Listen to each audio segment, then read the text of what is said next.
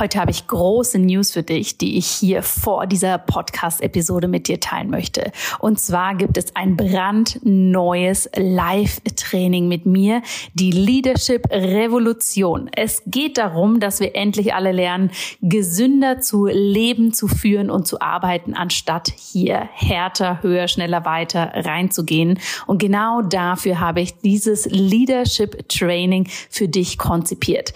Es findet vom 3. April bis zum 9. April statt. Wenn du dich anmeldest, und das Ganze ist im Übrigen komplett kostenlos für dich, dann bekommst du hier einen exklusiven Trainingspodcast mit coolen Sessions, um da wirklich tief reinzugehen. Und dann treffen wir uns auch noch am 9. April für ein Live-Training, wo ich dir zeige, wie du für dich ganz persönlich eine Kultur der Gesundheit für dich, für dein Unternehmen, für deine Arbeit wirklich implementieren kannst. Denn mein großes Credo ist es, True Leaders are healthy Healthy Leaders und keine People Pleaser kurz vor dem Burnout.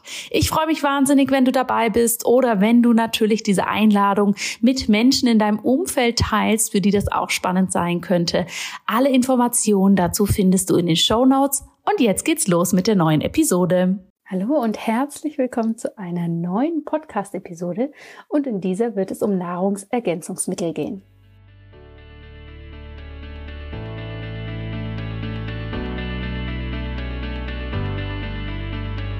Hallo und herzlich willkommen bei In Good Health, deinem Podcast für einfach gesundes Leben mit Dr. Jana Scharfenberg. Hier bekommst du die besten Tipps und Neuigkeiten rund ums Thema ganzheitliche Gesundheit, Ernährung, Ayurveda und Yoga.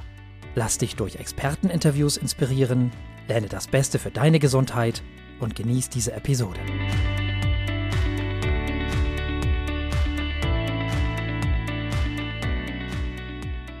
Schön, dass du heute wieder eingeschaltet hast und dabei bist bei einer neuen In Good Health Podcast Episode.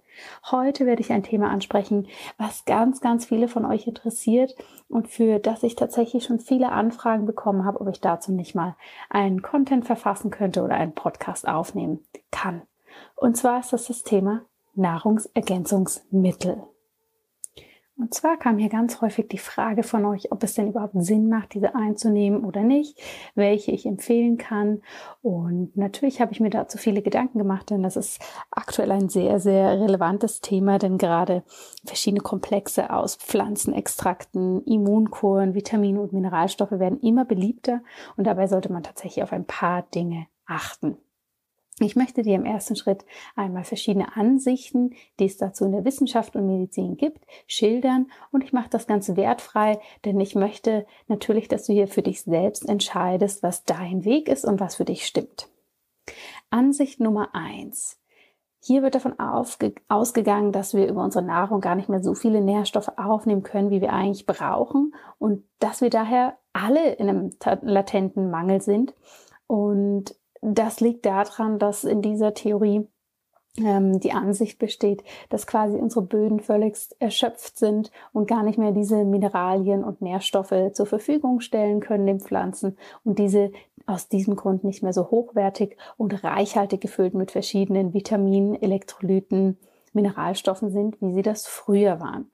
Das bezieht sich natürlich auch nochmals mehr auf den konventionellen Anbau von verschiedenen Lebensmitteln, aber schließt natürlich Bio-Lebensmittel nicht unbedingt aus, da diese ja auch auf Böden wachsen, die mittlerweile recht erschöpft von den Ressourcen sein können. Und zudem wird bei dieser ersten Ansicht davon ausgegangen, dass auch die Grenzwerte, die definiert wurden und die besagen, wann haben wir einen Mangel und wann haben wir keinen, das wird ja bei einem Bluttest erhoben, dass die zu niedrig angesiedelt sind. Das bedeutet, das sind jetzt fiktive Zahlen, wenn wir sagen, ah, okay, wir sollten ein Minimum von Eisen von 250 haben, dass das quasi nicht heißt, dass wir dann gut versorgt sind, sondern dass das bedeutet, dass wir gerade so viel haben, dass das Blut gut aufgefüllt ist, aber man davon ausgeht, wenn im Blut schon ein Mangel zu sehen ist, und das Blut ist quasi der letzte Teil in unserem Körper, der einen Mangel anzeigt. Vorher sind die ganzen Organsysteme, die diese Substrate brauchen, quasi erschöpft. Und dann kommt erst das Blut in den Mangel, dass wir dann wirklich schon in einer extrem Unterversorgung sind. Und deshalb gehen viele ja, mittlerweile Ärzte und Mediziner und Wissenschaftler davon aus, dass wirklich ein Mangel im Blut schon den absoluten Notstand markiert und wir hier nur noch die Feuer löschen können und ähm, gar nicht richtig unsere Speicher wieder auffüllen. Nach dieser ersten Ansicht würde es tatsächlich darum gehen, dass wir alle Nahrungsergänzungsmittel nehmen, substituieren und natürlich schauen, dass diese Werte im Blut eher an der höheren Grenze sind als an der niedrigen. Ein Beispiel, wo das praktiziert wird, ist bei Leistungssportlern. Hier schaut man aus verschiedenen Gründen zum Beispiel darauf, dass das Eisen im Blut eher einen hohen Wert hat als einen sehr niedrigen. Ansicht Nummer zwei. Diese besagt eigentlich genau das Gegenteil. Und hier werden Stimmen laut, die sagen, ja, aber im Labor hergestellte Vitamine, die wirklich isoliert und chemisch aufgebaut werden, können niemals so gut vom Körper aufgenommen werden, wie das passieren würde, wenn wir ein natürliches Produkt, also Früchte oder Gemüse nehmen. Denn in Früchten und Gemüse sind diese Vitamine natürlich in einem Gesamtkomplex und mitsamt sekundärer Pflanzenstoffe, anderer Vitamine und Antioxidantien verpackt, so dass wir diese mal in einem quasi von der Natur geschnürten Paket aufnehmen können. Deshalb geht Ansicht Nummer zwei davon aus, dass all diese Nahrungsergänzungsmittel sehr, sehr wenig bringen und wir sie das wirklich nur über die Natur aufnehmen können. Und böse Zungen behaupten hier sogar, wir produzieren einfach einen sehr, sehr teuren Urin, wenn wir eben sehr viele Nahrungsergänzungsmittel nehmen, weil unser Körper die einfach nicht so verwerten kann. Jetzt habe ich dir diese zwei Extreme geschildert und die Wahrheit liegt wahrscheinlich wie so häufig irgendwo dazwischen. Denn Fakt ist, dass sich bei Mangelversorgung wirklich viele Symptome entwickeln können, die häufig erstmal gar nicht so greifbar sind. Also wenn Klienten zu mir kommen, die über Verstimmungen, Müdigkeit, Kopfschmerzen, Schlapp, Schlappheit, ähm, Haarausfall, raue Haut klagen, dann ist da ganz, ganz häufig ein Vitaminmangel dahinter. Aber häufig kann man nicht per se gleich sagen, welches Vitamin zu wenig ist, denn eine Reihe an Vitaminen obwohl die ja meistens eine sehr, sehr spezifische Aufgabe in unserem Körper haben. Eine Reihe an Vitaminen kann dafür sorgen, dass diese bunte Symptomreihe auftreten kann. Daher empfehle ich, egal wie es dir geht, eigentlich immer, dass du regelmäßig einen Bluttest bei deinem Arzt machen lässt, um dort zu überprüfen, ob vielleicht ein Mangel vorliegt oder, wenn es kein Mangel ist, einige Werte vielleicht eher an einer unteren Grenze sind. Denn nur wenn wir diese Werte haben, können wir dann wirklich entscheiden, was brauchen wir und was macht Sinn, dass wir das zu uns nehmen. Denn selbst wenn du sagst, okay, für mich ist Theorie Nummer eins stimmiger, ja, dass wir über die Nahrung gar nicht mehr all diese Nährstoffe aufnehmen können und dass wir immer in einem Mangel sind. Das kannst du ja natürlich auch nur für dich belegen, wenn du einen Bluttest machst und schaust, was bei dir vielleicht nicht im Lot ist. Und hier darf man sich wirklich nicht täuschen lassen. Ich habe extrem viele Klienten, die sind in einem Mangel, obwohl es ihnen eigentlich per se ganz gut geht. Die können das einfach ganz gut kompensieren. Und natürlich muss man auch hier sagen, dass egal welche Ernährungsvariante du wählst, die nicht per se vor einem Mangel schützt. Also ich habe Fleischesser, die haben einen extrem starken Vitamin B12-Mangel, einen Eisenmangel. Ich habe Veganer, die sind da top unterwegs und umgekehrt. Ja, also die Ernährung allein schützt pauschal nicht davor, weil hier kommen natürlich noch ein paar andere Punkte dazu, die man nicht vergessen darf. Es geht ja nicht nur um die Menge und die Qualität, die du aufnimmst, sondern natürlich müssen wir auch bedenken, dass unser Körper das dann im Magen-Darm-Trakt aufnehmen muss. Also das ist ein wichtiger Faktor. Häufig kann das nur passieren, wenn wichtige Coenzyme im Körper vorhanden sind. Das ist zum Beispiel beim Vitamin B12 der Fall. Und natürlich muss es im Körper dann auch verstoffwechselt werden. Und all diese Punkte sind wichtig für uns, denn das heißt nicht, auch wenn ich ein Nahrungsergänzungsmittel nehme, beispielsweise Vitamin, 12, Vitamin B12, wenn ich das einnehme, ja, dass dann alles gut ist. Ich muss natürlich auch checken lassen, ob das wirklich da ankommt, wo es hin soll. Deshalb würde ich wirklich immer eine Abklärung machen lassen. In besonderen Lebensphasen wie Schwangerschaft, Stillzeit, aber auch Stressphasen nach einer Antibiotikaeinnahme oder bei unterschiedlichen Symptomen macht es aber trotzdem durchaus Sinn, hier etwas großzügiger vorzugehen und zu supplementieren. In meiner Arbeit mit Kopfschmerzpatienten haben wir wirklich für viele Menschen, die unter Migräne leiden, ein Vitaminprogramm aufgestellt, das unter anderem Magnesium, Vitamin B12 und häufig das Co Coenzym 10 enthalten hat. Und ganz, ganz häufig hat den Menschen das wirklich geholfen, dass die Migräneattacken weniger wurden oder nicht mehr ganz so häufig aufgetreten sind. Das gleiche gilt, wenn du eine Antibiotikum-Einnahme hinter dir hast, dass es einfach Sinn macht, hier deine Darmflora wieder aufzubauen, indem du ein Probiotikum nimmst. Das sind aber alles Beispiele, die du natürlich mit einer medizinischen Fachperson für dich individuell besprechen solltest, aber einfach zum Verständnis, wenn du da etwas hast, was als chronische Erkrankung beschrieben wird oder Symptome, die sehr, sehr häufig auftreten oder aber die für dich neu sind, etwas diffus, aber doch sehr einschneidend, dann würde ich das unbedingt besprechen. Wenn du Nahrungsergänzungsmittel einnehmen möchtest, auf was solltest du hier achten? Nun, das Wichtigste ist natürlich, was ich gerade schon erwähnt habe, dass du das medizinisch abklären lässt. Das Zweite, was sehr wichtig ist, dass du hochwertige Produkte nimmst, in denen tatsächlich auch eine hohe oder adäquat hohe Dosis des Vitamins vorhanden sind und gegebenenfalls Helferstoffe, die dafür sorgen, dass das Vitamin auch wirklich ankommt. Also ein Eisenpräparat braucht zum Beispiel häufig Vitamin C, damit der Darm das überhaupt aufnehmen kann. Des Weiteren ist es wichtig, dass du dich an die empfohlene Tagesmenge hältst und diese nicht überschreitest. Du wirst kein besseres Outcome haben, wenn du die doppelte Dosis Eisen einnimmst. Du wirst merken, dass du dann einfach Verdauungsbeschwerden bekommst, weil dein Magen-Darm-Trakt da nicht hinterherkommt. Und natürlich gibt es auch einige Vitaminkonstellationen, zum Beispiel fettlösliche Vitamine, die dein Körper speichert. Also mit denen produzierst du im Zweifelsfall nicht den teuren Urin, sondern die werden wirklich in deinem Körper gespeichert. Und das kann unter Umständen, wenn es in ein extremes Ausmaß kommt, deine Gesundheit auch beeinträchtigen. Zudem ist es natürlich wichtig, dass du auch darauf achtest, wie und wann die Präparate eingenommen werden sollen. Es gibt etwas in der Medizin, das nennen wir eine Resorptionskonkurrenz.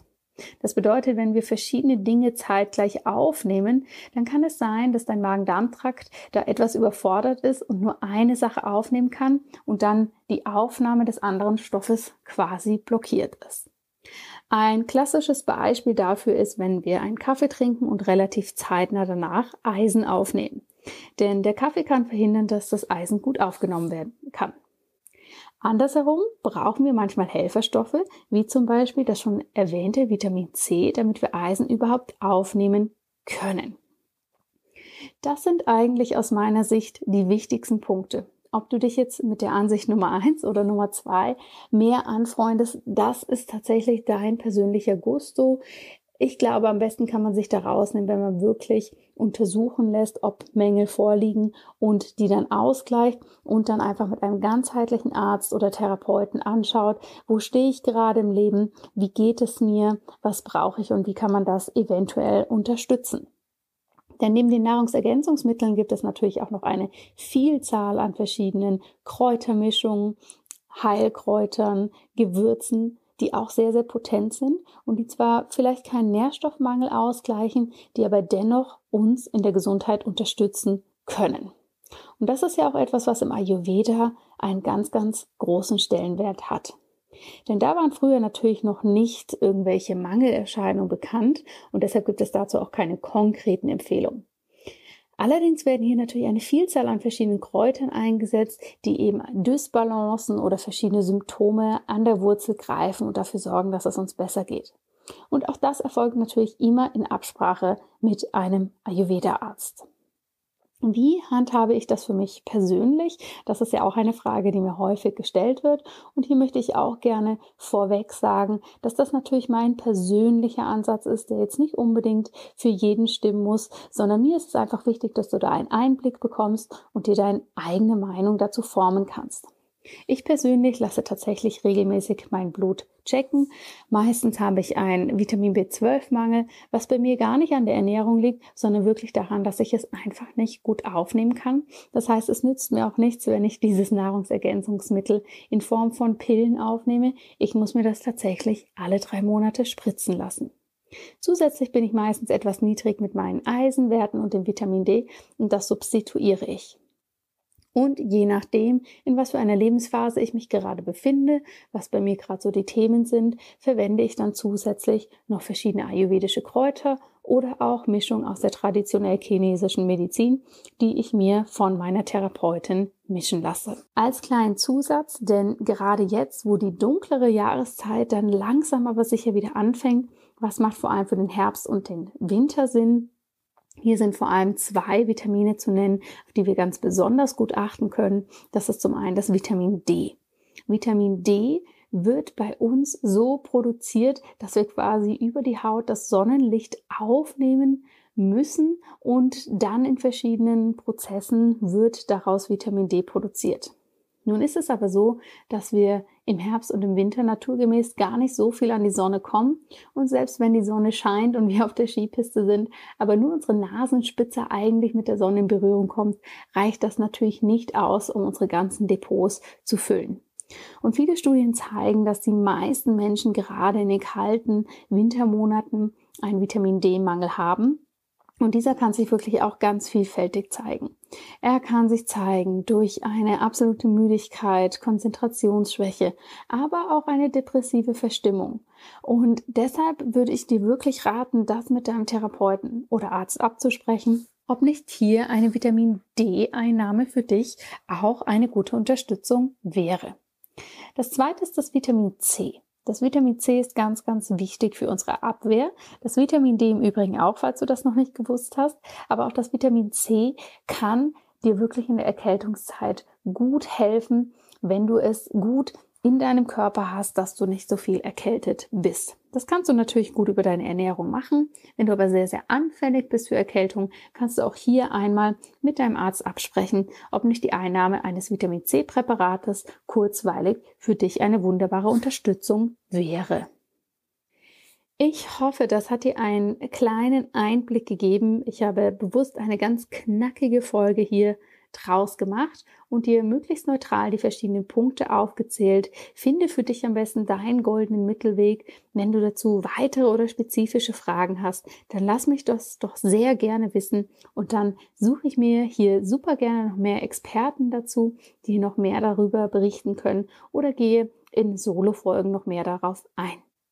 Ich habe vor einiger Zeit schon eine Podcast-Folge zu diesem Thema aufgenommen. Hier ging es um das Buch Die Blutwertlüge. Die kannst du dir zusätzlich anhören, denn die Autorin des Buches, die ich dort im Interview habe, berichtet ganz, ganz spannende Dinge, die aus ihrer Perspektive für dieses Thema auch relevant sind. Ich danke dir, dass du wieder eingeschaltet hast, dass du bis zu Ende gehört hast und wünsche dir eine ganz tolle Woche und bis bald. Vielen herzlichen Dank, dass du heute wieder dabei warst. Wenn dir diese Folge gefallen hat, dann hinterlass uns gerne eine positive Bewertung bei iTunes. Alle Show Notes und weiteren Informationen findest du auf www.in-good-health.com. In Good Health. Einfach gesund leben.